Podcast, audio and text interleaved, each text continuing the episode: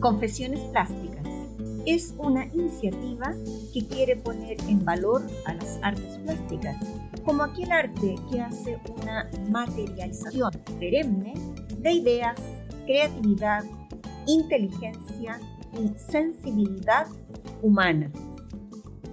En este mundo actual, este mundo que parece que se nos cae a pedazos, en este mundo es el arte plástico quien nos puede rescatar, pues el arte no se siente.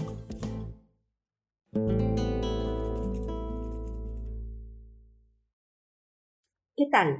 Aquí estamos nuevamente desde Madrid en un nuevo capítulo de Confesiones Plásticas.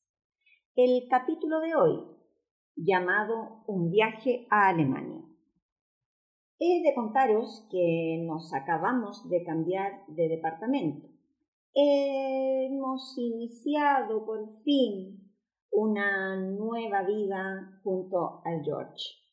Nos hemos reencontrado, estamos aquí en el centro de Madrid y esto de comenzar a montar casa nuevamente nos ha tenido en un trajín inmenso, un trajín divertido pero también muy agotador. Cada día falta algo, aunque sea una lecera, un cucharón, un colador, un soquete para la lámpara nueva, en fin, mil cosas, mil detalles. La mudanza aún no llega de Chile, por tanto estamos medio en camping, medio en casa. Y hecho me ha trasladado a mi experiencia en Alemania y al riguroso entrenamiento campista que me traspasaron mis padres. Estando ya casada y con nuestra hija Candela de cinco años, iniciamos nuestros propios periplos camperos por Chile. Claro que Candela me superó con creces, pues con seis años armaba su carpa y dormía sola. Sola, o sea, sola. Yo aterrada, no podía tirar por tierra la autonomía y falta de miedo que nuestra pequeña mostraba. Así es que nada, me aguanté el miedo, me lo tragué con arena porque dolía, pero ella durmió sola, hacía el aseo y ordenaba su tienda a su gusto. La verdad que salir de camping es una gran experiencia y una gran enseñanza de disciplina, orden y rigor, porque sin estos tres elementos el camping no funciona. He pensado mucho últimamente en la educación, en quienes nos educan y para qué nos educan. Y en definitiva, después de todos estos años de entrenamiento, nos queda la situación actual me ha llevado a pensar también en lo duro, difícil y pesada que se ha vuelto la docencia en tiempos de pandemia. Aunque soy consciente de que siempre ha sido una tarea difícil y más o menos despreciada por algunas sociedades, siento que ahora esta nueva realidad se ha vuelto más y más exigente con los docentes Observo a mis amigas y amigos profesores de aquí y de allá, y todos están muy extenuados, con horas laxas y sin fin de teleenseñanza, con horas laxas y sin fin de atenciones, correcciones, evaluaciones y planificaciones eternas. El tiempo se volvió una demanda elástica para unos profesores que, como todo ser humano, encarnan tiempos limitados. Me llama así la atención igualmente lo poco autónomos de muchos niños, de muchas niñas y adolescentes. Observo en redes sociales cómo los padres se afanan en deberes y en buscar informaciones como si ellos mismos fuesen los estudiantes. Me pierdo yo en esto, ¿eh? Me pierdo. Yo estaba convencida que los niños hoy por hoy eran más autónomos. Ahora yo tengo mis dudas. Tengo serias dudas. Me llama la atención. Me llama la atención y me ha hecho recordar nuestro viaje familiar a Alemania en el año 1975, Cuando digo 1975 ya parece que yo hablase de la prehistoria, pero no. O sea, hace mucho, pero oye, a la vez no hace tanto. En fin. Fue en aquel año, 1975, que mi papá obtuvo por segunda vez una beca Humboldt para ir a especializarse a Alemania, a Göttingen, para ser más precisa. Pero esta segunda beca era con toda la familia. En Chile corrían años muy convulsos. Mi papá tenía una situación política compleja, por decirlo de un modo salomónico y elegante. El caso es que, para no cambiarme yo de pista, solo diré que fue una decisión pensada y meditada largamente por mis padres nos iríamos todos a Alemania, junto a mi papá, quien cursaría su postdoctorado en prótesis removible en la Universidad de Göttingen. La aventura era bien grande. Era un cambio radical. A cada uno le marcaría de manera especial y profunda, y cada quien emprendería un camino independiente de superación y madurez. Primero se fueron mi hermano mayor, Pablo, familiarmente llamado Papo, y mi papá. Mi hermano ya cursaba la universidad, así es que él se fue a la Universidad de Hannover a seguir con su carrera de arquitectura. Mi papá se quedó en Göttingen, preparando todo para cuando mi mamá, mi hermana y yo llegásemos, así la adaptación sería más fácil. Todo era una incógnita, todo era una ilusión difusa, todo era cambio. Podríamos decir que todo era estrés, pero en aquella época esta palabra no se utilizaba. Así fue como un día de febrero fuimos a dejar a mi papá y a mi hermano al aeropuerto de Pudahuel. En la época en que los pasajeros se iban caminando hasta la escalera del avión, momento en que unos diligentes, intrépidos y diestros fotógrafos tomaban la foto precisa e inmortalizaban el justo instante en que se marchaban los pasajeros y levantaban el brazo, batiendo la mano, haciendo un gesto de despedida a lontananza. Del otro lado, del lado de la losa, estábamos los que nos quedábamos en una amplia y enorme terraza, repitiendo el mismo gesto y haciendo el mismo ritual. Una adivinaba que quien partía veía nuestra mano, veía nuestro gesto de amor y buenos deseos. Cuando el pajarraco iniciaba su despegue, ya todos emprendíamos el camino de regreso, algunos con las lágrimas contenidas, otros con pañuelos en los ojos, mostrando el dolor de manera sutil, insinuando la congoja, pero jamás haciendo gestualidades extremas de emoción. Yo he de ser sincera. Yo he sido siempre un ser totalmente indigno para llorar. No sé sollozar. No sé deslizar lagrimillas y tomar un pañuelo delicadamente para secar mis ojos. No. Cuando a mí me viene la pena, me viene la lecera pero completa. Lloro, me salen lagrimones a borbotones, me salen mocos por doquier, me tirita la pera. Vamos, que soy una llorona con tuti, indigna y vergonzosa. No lo he podido dominar ni superar en 58 años. Así es que, como se dice, es lo que hay. En ese estado fue como nos regresamos a Viña del Mar. Mi mamá con un sollozo contenido, mi hermana fina, como siempre, sin hacer ningún amago de escándalo en sus emociones, la polera de mi hermano llorando cual Magdalena por dejar partir a su amado en aquel bicharraco volador, y yo con mi llanto con mocos tiritada de pera como es habitual. Claro, claro está, que a la salida el intrépido fotógrafo ya había revelado sus fotos en blanco y negro.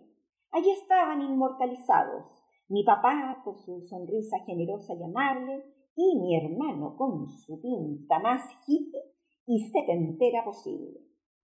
Pantalón blanco a la cadera, cinturón ancho de cuero, bolso de suela de zapato cruzado y una peluca de pelo hirsuto abundante a los Jackson Five en su mejor época. que ya se la hubiese querido pelucas aparte, pues le habrían salido por lo menos, por lo menos, cuatro pelucas de señora. Mi cuñada Cori, abrazada a su foto, no dejó de llorar en todo el viaje de regreso a Viña. Y yo a moco lloraba, a esas alturas, hasta por los niños desnutridos de África. Bueno, me suele pasar. Lo gracioso de esta historia es que al tiempo de marcharse mi papá y mi hermano, el chisme de la ciudad era que mis papás se habían separado. La pobre Nelly Oye había ido con las niñitas a rogarle a Andrés que no se fuera. Pero este, déspota y desalmado, se había ido a Europa con un joven marroquí. Ay, ay, ay, ay, ay. Ese digno culebrón venezolano, el joven marroquí era claramente mi apuesto y estiloso hermano. La historia es que mi papá aterrizó en Alemania con su marroquí y comenzaron allí su vida académica separados. Mi papá en Göttingen y mi hermano en Hannover. Vamos, que le fue mal al marroquí con don Andrés. Se separaron al llegar a Alemania. esa historia era bastante más sabrosa que la que había en realidad. Bueno, se le colgaron esto a mi padre, lo cual al tiempo él, pues, oye, le hizo bastante gracia. La vida fue rara y difícil sin mi papá en Viña del Mar sin su cobijo, sin sus bromas, sin su dulzura y su guitarreo de cada tarde. La casa también fue extraña, sin el mando y pesadeces propias de hermano mayor del papo. Mi hermano y yo seguimos yendo al colegio por cuatro meses más, y mi mamá a su trabajo en la universidad. Nos preparamos para el viaje como novias diligentes y hacendosas. Hasta fuimos a cortarnos el pelo donde Luigi, en el Hotel Sheraton de Santiago. Quien no lo sepa, Luigi fue un peluquero de las estrellas criollas de aquellos años, famosísimo, salía hasta en la tele. Y hasta allí fuimos nosotras, este trío viñamarino, para llegar un poco más modernas a la Alemania que nos esperaba. Pero, pero, pero, pero, a mí me tocó operarme de un diente en la Escuela de Odontología en Valparaíso donde mi papá era profesor y donde nadie me tomó en serio. Fui el chiste de sus alumnos que me operaron.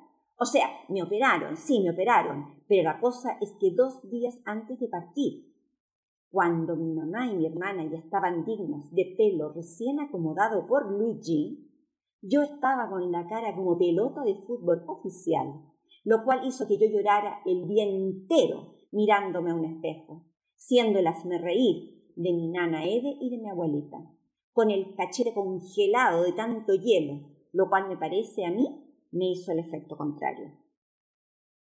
Igual llegó el día, el primero de agosto, y esta vez fuimos nosotras quienes iniciamos el viaje a Pudahuel. Y fuimos nosotras quienes nos despedimos batiendo manos y brazos desde la escalinata del pajarraco. No sé quiénes estaban allí, seguro que solo mi tío Chito, el hermano de mi mamá. Pero yo saludaba, entusiasta, con un gesto, me voy, se dan cuenta, yo me voy. Nosotras iniciábamos una aventura, un cambio de vida gigantesco. Por más que yo me despedí con mi corte de pelo Luigi, estoy cierta que nadie compró mi foto a la salida, pues era una niña de doce años con el cachete hinchado, con la cara de pelota y que lloraba lanzando mocos y con tiritones de vera profundo. ¿Por qué lloraba? Pues lloraba porque dejaba a mis abuelitos y a mi del alma, y porque todo era incierto y nuevo para mí, y porque todo era ajeno, y porque me contagié con mi hermana, quien esta vez sí lloraba, porque por primera vez el chico que le gustaba la había invitado a la fiesta de la escuela naval todo un hito en la región, y ella no podría ir porque se estaba subiendo un bicho enorme que la llevaría a Alemania. Mi pobre mamá intentó ser estoica todo el viaje, con una hija, la adolescente esbelta, bella y elegante, que lloraba enfurruñada porque se perdía la fiesta de su vida. Y con la otra hija, preadolescente, sin elegancia alguna, con su cara de pelota, que lloraba sin ninguna prestancia, y mi mamá sabía que yo ya lloraba por los indígenas de la Amazonía. En fin, pasada la cordillera, tres cabezas de unos jóvenes muchachos se giraron de los asientos delanteros y preguntaron a mi hermana si la joven bella lloraba porque había dejado algún amor en Chile. ¡Jo! Mi mamá dio la oportunidad para que la llantina de ambas se pasara. Y le siguió la conversa, a algo que a ella, como hija de buen español, no le costaba nada. Cuento corto. Por algún motivo extraño, nosotras tres, las tres mujeres peinadas por Luigi, habíamos quedado en medio de todo el equipo fútbol palestino. Iban los once jugadores, más sus reservas, más el director técnico, su ayudante, el presidente del club, yo qué sé, el aguatero, todo mundo del club palestino, más el médico, que por supuesto entabló una conversación ágil y dicharachera con la doctora Lafuente, o sea, con mi madre. El bicho se movió como quiso. Era mi primer vuelo en avión. Yo iba blanca porque las turbulencias fueron totales. Hubo turbulencias por doquier. Pero el presidente del club determinó, el presidente del club palestino, nos regó con whisky a todos, hasta mí, quien era esta preadolescente llorona con cara de balón. Bueno, quizás por eso me hicieron casi su mascota todo el vuelo y me regalaron unas chapitas unas insignias del club, las cuales yo guardé por años con máximo orgullo. O sea, al término de ese vuelo, yo estaba convencida que el club fútbol palestino era lo más importante que había en Chile después de mi abuelo Sideraide y que yo había viajado con lo más top de la crema de la crema. Bueno, eso ellos me convencieron de eso. A mi hermana se la intentaron ligar todos, pero ella fue fiel a su cadete y no paró de llorar hasta que se divisaron las Islas Canarias, o sea, el viaje completo. Hicimos escala en Madrid y ahí se quedó nuestro entrañable equipo, quienes de verdad hicieron el viaje mucho más placentero y grato. A las horas llegamos a Frankfurt y como siempre desentoné en la prestancia y elegancia de mi madre y de mi hermana. Mi mamá inició la salida al encuentro de mi papá y mi hermano, cual general indica el camino a su batallón. Ella de botín de tacón, sombrero y paraguas en manos, y su peinado realizado por Luigi, el cual se mantenía perfecto. Dirigía la acción con una certeza insólita, pues no hablaba ni patata de alemán. Detrás íbamos mi hermana y yo, cual monigotes, cargando todas las paletas. Fue horroroso. Primera vez que nos enfrentábamos a una escalera mecánica. No teníamos idea cómo poner la maleta en dicha escalera. Las maletas pesaban como piedras. Oye, y en aquella época no tenían rueditas. ¡Qué invento! ¡Qué gran invento el de las rueditas en las maletas! Pues la doctora Fuente, paraguas en ristre, dirigía la acción y con voz firme decía a la izquierda, niñitas. Al gato, no, a la derecha, niñitas. Debo decir que mi hermana vio peligrar su prestancia y elegancia natural, pues las maletas eran un lastres y ya está a esas alturas, solo queríamos patearlas. Yo, ¿para qué decir? Seguía siendo la niña cara de pelota, arrastrando bultos y maletas, sin gracia alguna. Lo terrible es que yo veía a mi papá tras un cristal, pero no sabíamos llegar hasta él. Mi papá estaba muerto de risa y mi hermano con una cara de vergüenza absoluta. El joven marroquí no era pariente de estas dos muchachas dirigidas por una generala de metro cincuenta. De alguna manera logramos sortear las escaleras las puertas y la modernidad tecnológica que nos pegaba de frente.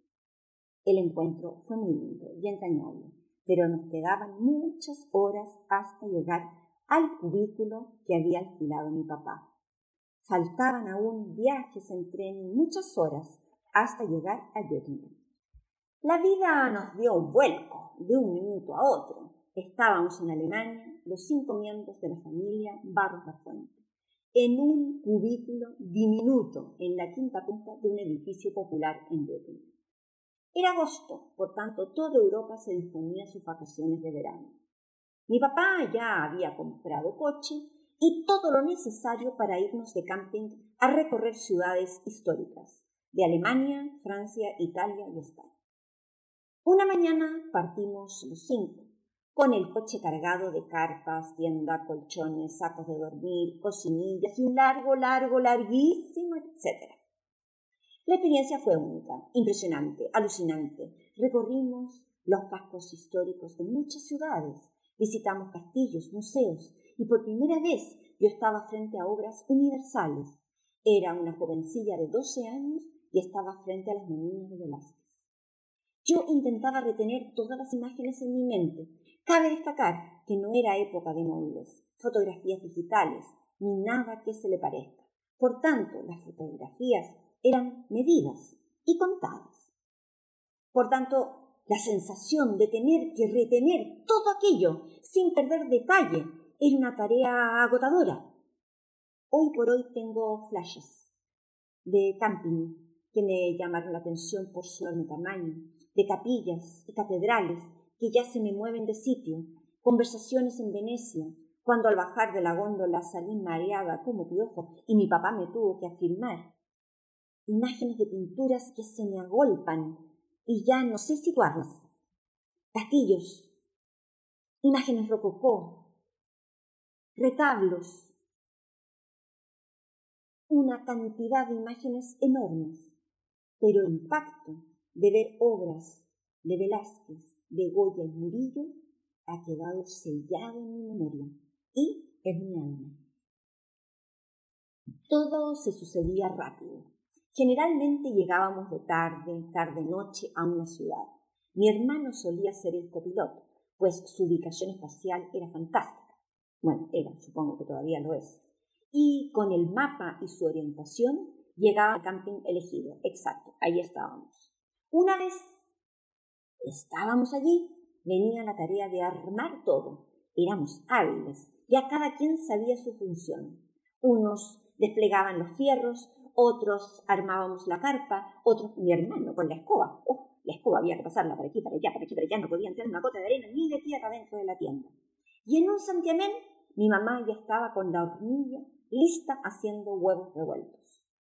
Al día siguiente comenzábamos a recorrer los sitios marcados por mi papá.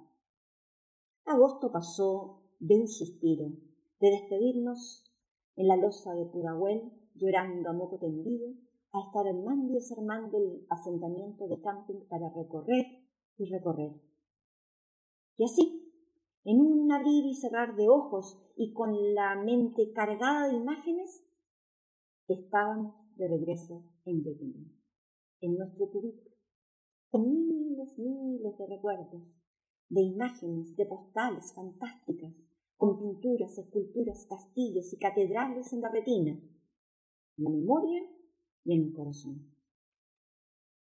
Mi hermano regresó a Hannover, a sus estudios de arquitectura.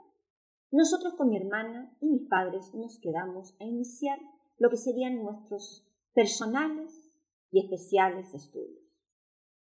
Por un motivo académico, como nosotras nos habíamos venido de Chile a mitad de un curso escolar, no podíamos iniciar un curso escolar normal en Alemania.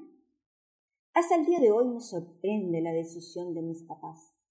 Ambos decidieron que ese año no iríamos al colegio, sino que seríamos inscritas en la Volkshochschule, es decir, en una escuela popular de libre enseñanza. Cuando nosotras con mi hermana llegamos a Göttingen, mi papá ya nos había inscrito y había dispuesto qué cursaría cada una. Me sorprende mucho pues estábamos en 1975. No era para nada la era de la enseñanza en casa, y menos, qué decir, la enseñanza online. Pero mis padres vieron ese año como una oportunidad para que cada una de nosotras ahondara en sus pasiones. en sus habilidades y en sus aptitudes. Vaya que me conocía bien mi papá. Realmente me emociona recordarlo. Me inscribió por una cosa práctica en alemán e inglés. Aunque veníamos del colegio alemán, eh, teníamos un alemán básico, pues es aquel curso de alemán evidentemente eh, me puso muy al día, ¿no?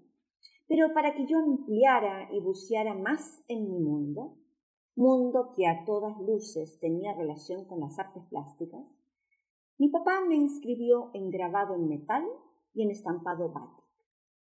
Yo tenía 12 años e iba a la escuela popular de libre enseñanza. Era por lo menos una vivencia muy sui generis para mí. No había mandato alguno. Dependería de mí si sacaba o no partido de la oportunidad. Mis padres se levantaban temprano, mi padre se iba a su centro de investigación y mi mamá a un laboratorio a investigar algún nuevo bicho. Dependía de mí si me levantaba o no. Dependía de mí si desayunaba o no. Dependía de mí lo que hacía y lo que decidía.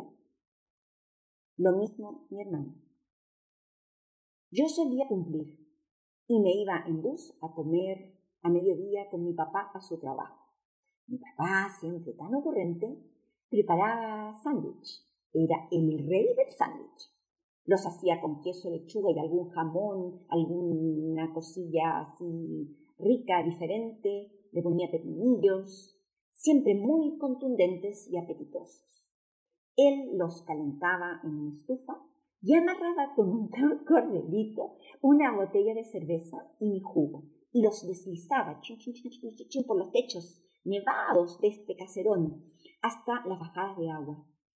Los alemanes no daban crédito a los hábitos que tenía el doctor profesor Box.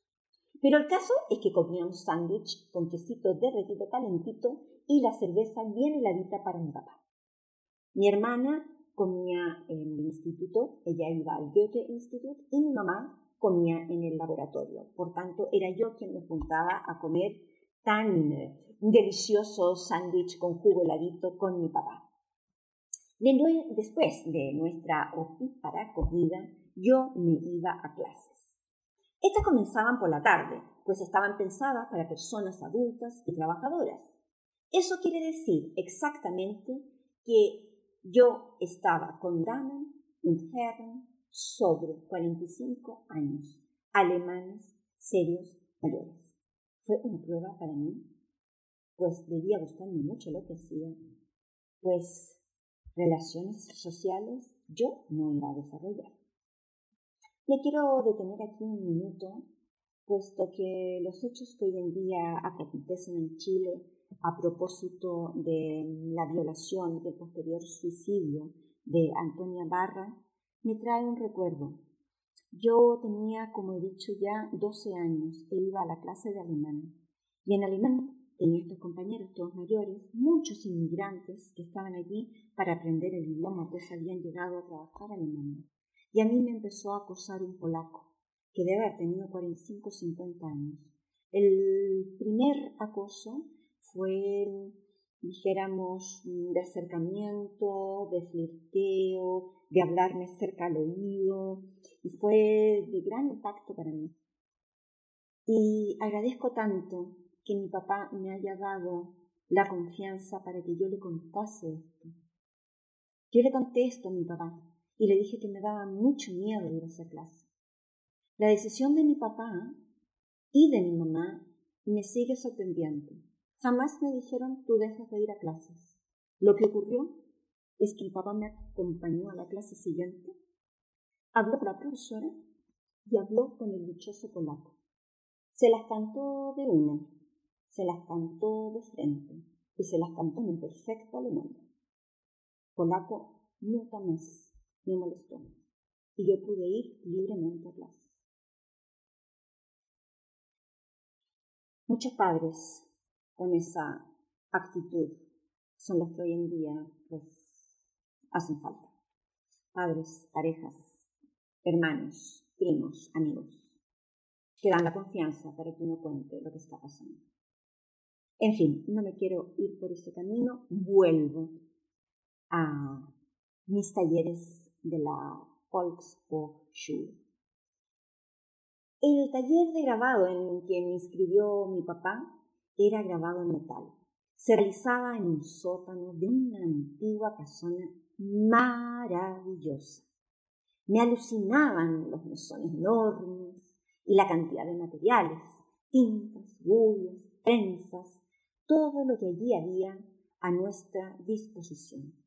Cada quien tomaba su sitio en el mesón, cogía su taburete y hacía lo suyo.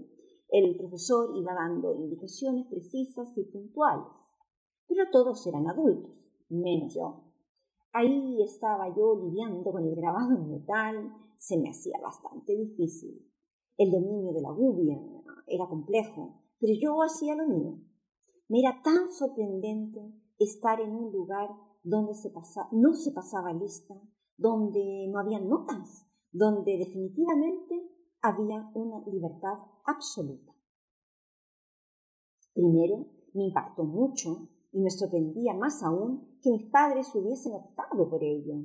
Sin duda que la absoluta libertad y la confianza que en mí depositaron me hizo ser más responsable, autodisciplinada y autónoma. Nadie sería responsable de lo que yo decidiese más que yo misma. Plop, plop, plop. Tenía 12 años. Ese curso terminó con un trabajo mío decente, impreso en la prensa que para mí por lo menos había pertenecido a Gutenberg. Era una máquina maravillosa, del año de la catapum. Pues mi trabajo fue un grabado de Carlucho. Carlucho, el hijo del trabajador del campo de mi abuelito. Allí estaba yo. Allí estaba imprimiendo en el centro de Göttingen a Carlucho y su chupalla, Carlucho y su carreta, Carlucho y su caballo con la gallina despistada entre las patas. Lamento mucho, la verdad, que después del último terremoto se haya perdido ese grabado. Recuerdo que mi trabajo llamó tanto la atención de mis adultos compañeros, quienes me preguntaban por este curioso personaje, de tan curioso atuendo, de tan curiosa compañía. Fueron dos mundos muy distintos los que allí asomaron, mi mundo rural chileno y el mundo de una Alemania tan moderna. Das ist Carlucho mit seinem Pferd und seinen Hühnern, explicaba yo a mis compañeros. ¡Ach so! decían los alemanes. ¡Ach so! El otro taller al que asistí fue bastante más dinámico, pues el taller de Batik iba, eh, iba a él junto a mi hermana. Eh, nuevamente nos recibía en la sala de una antigua casona, una gran mesa de trabajo, pero esta vez con instrumentos y aparatos absolutamente nuevos para nosotras. El batik es una técnica de estampado hindú en el cual se va reservando colores, es decir, consiste en ir aplicando capas de cera en las zonas que no se quieren teñir. Por tanto, se van tiñendo con anilinas las no reservadas con cera. Uf, aquel fue un mundo alucinante. Había de todo. Telas por metros, cada quien sacaba y cortaba lo que requerían según su proyecto. Muchos bastidores para fijar las telas, había calentadores con ollitas con cera cada dos taburetes, unos instrumentos curiosísimos para hacer lunares, puntitos y para perfilar en las líneas. Una zona con miles de tambores con anilinas de todos, todos, todos los colores. Un sector de tendido y al final una zona de planchado. Cuando uno plancha, va saliendo la cera y es cuando uno realmente ve cómo quedó el proyecto realizado, porque allí asoman los colores. Realmente era un mundo mm, alucinante. Yo hice manteles, cojines, caminos de mesa y en cuanto hay, el mundo del color atrapaba de manera generosa y abundante. En este curso había sobre todo señoras, que hacían cosas para sus casas. Pero había un muchacho, algo más mayor que yo y menor que mi hermano, por tanto debe de haber tenido unos 15 años. Si mal no recuerdo, su apodo era Uli, y se va a entender por qué era Uli. Uli era un chico rubiote, chascón y risueño, que durante todo el curso tuvo una sola idea en su mente, hacerse una falda para bailar hula hula. Así, sin más, bailar hula hula ¿Qué ideas tenía él de ese baile? Yo no lo sospecho. Pero él se afanaba cada clase en tener de variados colores una especie de winchas largas. Uli era disciplinado, no faltaba más a su cita. Pasó meses teniendo winchas. Mientras todas íbamos terminando variados proyectos, él nada, ahí seguía teniendo winchas. Al profesor le daba igual, esto era libre, cada quien decidía qué hacer. A nadie se le escatimaban materiales ni recursos. La verdad, un mundo perfecto. Tenemos el curso en diciembre, antes de Navidad, donde cada uno expondría lo que había hecho. Cada quien tuvo sus variados objetos para mostrar. Pero, insisto, como este desafío era único y personal, Uli se dedicó la última clase a unir todas sus winchas para hacer una especie de falda y por fin hacer el baile del hula hula. La verdad es que hoy en día, por más que busco en Google, no encuentro ningún atuendo similar al de Uli. Por más que busco bailes hula hula, no me aparece ninguna falda de mil colores como la que él se diseñó, tiñó y cosió este joven rubiote alemán de Göttingen tenía sus propias ideas. El asunto es que él quedó feliz con David y pasó Navidad bailando su exótico baile en alguna casa de aquella pequeña ciudad. Todos estos recuerdos se agolpan hoy en mí de manera profunda y con gran impacto, pues me asombra la lucidez de mis padres y cómo supieron ver que yo iba a adquirir una educación más enriquecedora al no asistir durante un año al colegio. Me sorprende y les admiro por su amplitud de miras, pues claramente consideraron que lo que se aprende en el colegio, pues mira, se puede aprender en cualquier momento de la vida. Pero lo que yo y mi hermana aprendimos aquel año al tener la posibilidad de ser libres en la forma, en la toma de nuestras decisiones, eso nos iba a marcar rotundamente. Yo hablo por mí, ¿eh? Yo hablo por mí. Y en mi caso así fue. Cuando llegué a Chile, de regreso, después de un año, llegué con una rigurosidad, autodisciplina y orden que dejó atónitos y perplejos a todos los profesores del colegio. Está de más decir que me costó adaptarme al hecha de pasar la lista, el regaño, el mandato, las anotaciones, me parecían absolutamente inútiles. El año que llegamos de regreso fue difícil. Evaluaciones, regañinas insulsas y bueno, luego exámenes libres.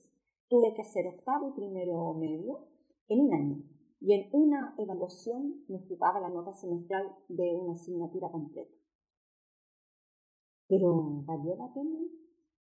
Pues claro que valió la pena. Por ello hoy en día, cuando veo a tantos padres angustiados por la pérdida de clases, me acordé de mis propios padres y las decisiones que tomaron. Si bien es cierto, la situación es bien distinta, pues estamos claros que una pandemia es una pandemia. No se puede salir porque afuera está el peligro y la muerte. La circunstancia en sí de perder un año podría ser, la verdad, evaluada y valorada de otra manera. Hay muchas familias que no tendrán opción, porque cuando se es pobre no hay opciones. Pero como existe la presión económica, pienso que los niños y los adolescentes pueden tener una oportunidad magnífica de un aprendizaje significativo para la vida.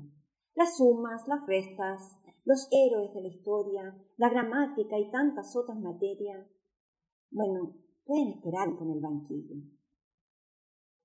Este concepto del tiempo en el banquillo lo traigo a colación porque me lo explicaron en aquel vuelo Chile-Madrid-Frankfurt el año 1975 aquellos jugadores del Fútbol Club Palestino. Pues había jugadores de este club que hacían el viaje que a lo mejor no jugaran, pues eran suplentes y tendrían que quedarse sentados en banquillo. Yo no podía entender. Algo aprendí en ese vuelo que hice a los 12 años, cuando me dieron whisky por primera vez. Un whisky recetado por el médico del club. Pero entendí lo que es la espera y sacar provecho de aquella espera. Vaya, es por esto es por esto es por todo esto que se me agolpó de pronto, de estas imágenes que llegaron a mí, que hemos elegido con Dani y Sofía, la obra pictórica de mi autoría, aquellas pequeñas cosas. Esta obra es una traslación del lenguaje de la canción de Serrat, canción que dice, uno se cree que las mató el tiempo y la ausencia, pero su tren vendió boleto de ida y vuelta. Son aquellas pequeñas cosas que nos dejó un tiempo de rosas, en un rincón, en un papel o en un cajón. Como un ladrón te acechan detrás de la puerta, te tienen tan a su merced como hojas muertas, que el viento arrastra ya aquí, que te sonríen tristes y nos hacen que Lloremos cuando nadie nos ve. Podemos ver que en esta obra se ve una suerte de abertura, un pequeño espacio en blanco que está a la derecha de la obra. Esta suerte de puerta o ventana se nos abre hacia un espacio donde hay un torbellino de trazos y líneas que vuelan en diferentes direcciones. Que el viento arrastra allá o aquí, nos dice Serrat. Así son estas pequeñas cosas, así son estos objetos, recuerdos que nos abren puertas y regresan hasta nosotros, como recuerdos, vivencias, las emociones, estas van y vienen. Pareciera que le cerramos la puerta, pero al menor descuido, ¡zas! Ahí asoma Hoy asomó toda mi vivencia en Alemania y ciertamente me he quedado sorprendida, pues con el acontecer de hoy he admirado la amplitud de mira, la amplitud de mira de mis padres y su opción por la libertad y la autonomía. En un próximo capítulo de Confesiones Plásticas, entrando a la universidad, Vaya, el término del colegio fue algo agobiante. Yo ya tenía mucha certeza que es lo que quería estudiar, de lo que me quería dedicar, las clases de química y matemáticas me eran una auténtica tortura. Más yo, disciplinada, muy disciplinada y rigurosa, terminé muy bien mis estudios. Vi lo que entonces era la prueba aptitud académica. Y entré al mejor de los mundos mundiales, a la carrera de Pedagogía Artes Plásticas, Universidad de Chile, sede Valparaíso, dirección Atkinson 81. Uno de los más grandes amores que he podido atesorar.